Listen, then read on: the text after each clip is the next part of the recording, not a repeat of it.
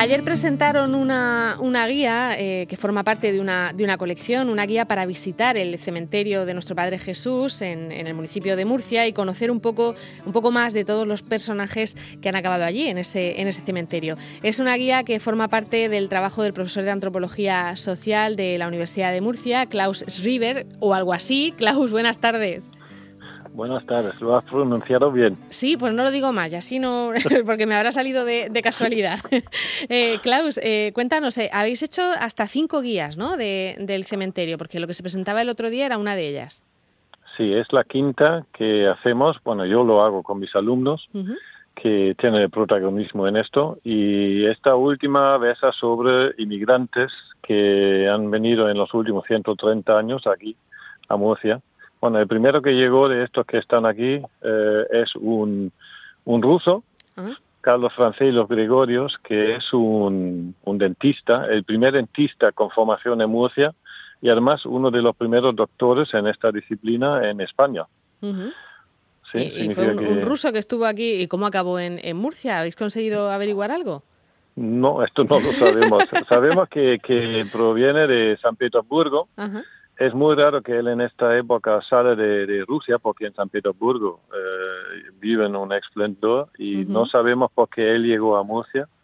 Lo que sí sabemos es que él fue masón, uh -huh. eh, espiritista, eh, un médico que además eh, se dedicó a la minería, era propietario de, de, una mina en Mazarón muy importante, que él donó dinero para, para el hospital en, en Mazarón. Tenía una persona que, que, tenía bueno mucho interés en, en, acciones sociales incluso albergó muchas veces enfermos en su casa y los cuidó una persona muy curiosa sí, sí, pero la... eso bueno esto es una de las personas y todos estos estas uh -huh. personas son como piezas de puzzle que nos cuentan la historia de, de, Murcia claro y el intercambio que ha habido entre los diferentes países porque yo sé que por ejemplo en Jumilla y en Águilas hay hay mucho cementerio eh, dedicado a los ingleses no que, que, vinieron por el tema de la minería en el caso de Águilas sí. eh, pero en el municipio sí. de Murcia es es más eh, como un goteo no de, de, de personas individuales que venían Sí, claro, en, en, en, los puertos, en Águilas o en Cartagena, ahí eh, observamos mucho más extranjeros que aquí en Murcia. Aquí en Murcia son algunos pocos, eh, algunos suecos que vienen aquí por diferentes motivos. Uno que viene aquí, hijo de un, de un trabajador de metal, que viene aquí a abrir una tienda que tenía mucho éxito, una tienda de bisutería y, y menaje. Uh -huh. Y bueno, una persona que tenía que tenía mucho éxito aquí, que después eh, en 1926 fallece de un accidente en el puerto de la cadena, se cae cuando hace senderismo. Bueno. Eh, significa que hay algunas historias muy interesantes. Hay un cónsul de Alemania, eh, Federico Holzwart, que eh, ayudó a cientos o miles de personas de aquí de Murcia de irse a Alemania en los años 50, de, bueno, 50 o 60, de emigrar a Alemania o de... Bueno, sí, para buscar trabajo allí, ¿no? Sí, sí, uh -huh. y él eh, escribe en alguna de, de, sus cartas a un amigo, esto, esto, mi oficina parece una oficina de empleo, sí, porque tenía tanta gente que buscaba estos papeles para poder irse.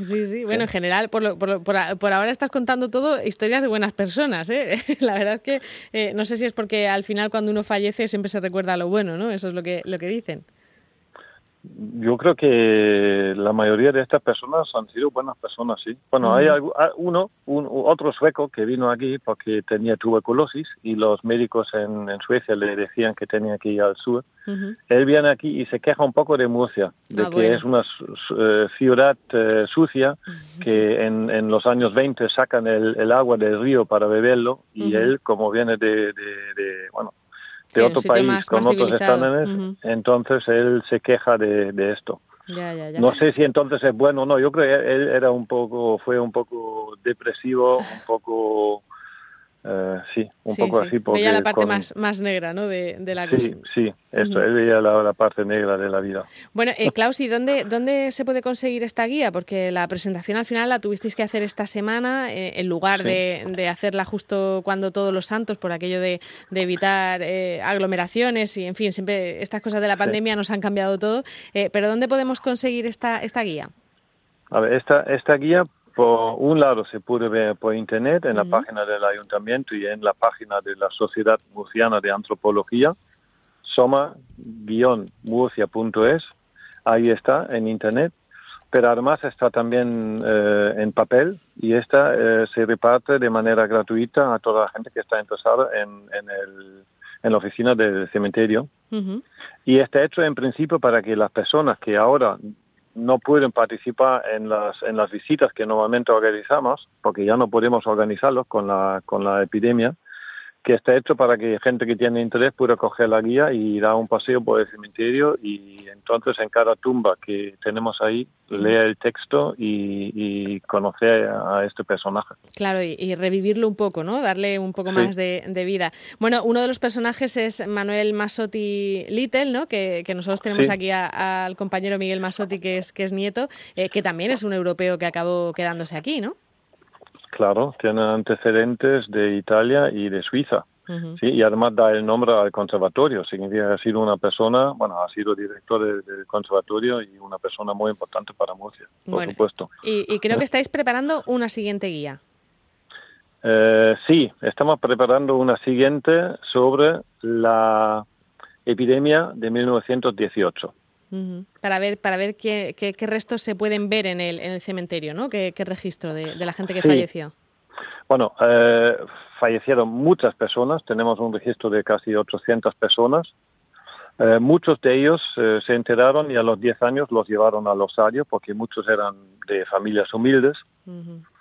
Sí, y hay algunos de familias muy importantes, como por ejemplo la hija de Emilio Díez de Revenga, Ah. Sí, significa que, que, no, que no respetó las barreras sociales. Bueno, como está pasando ahora, ¿no? También. Que... Como está pasando ahora. Y, y lo de 1918 es, bueno, es un tema impresionante porque hay muchas cosas que son muy parecidas a la de hoy.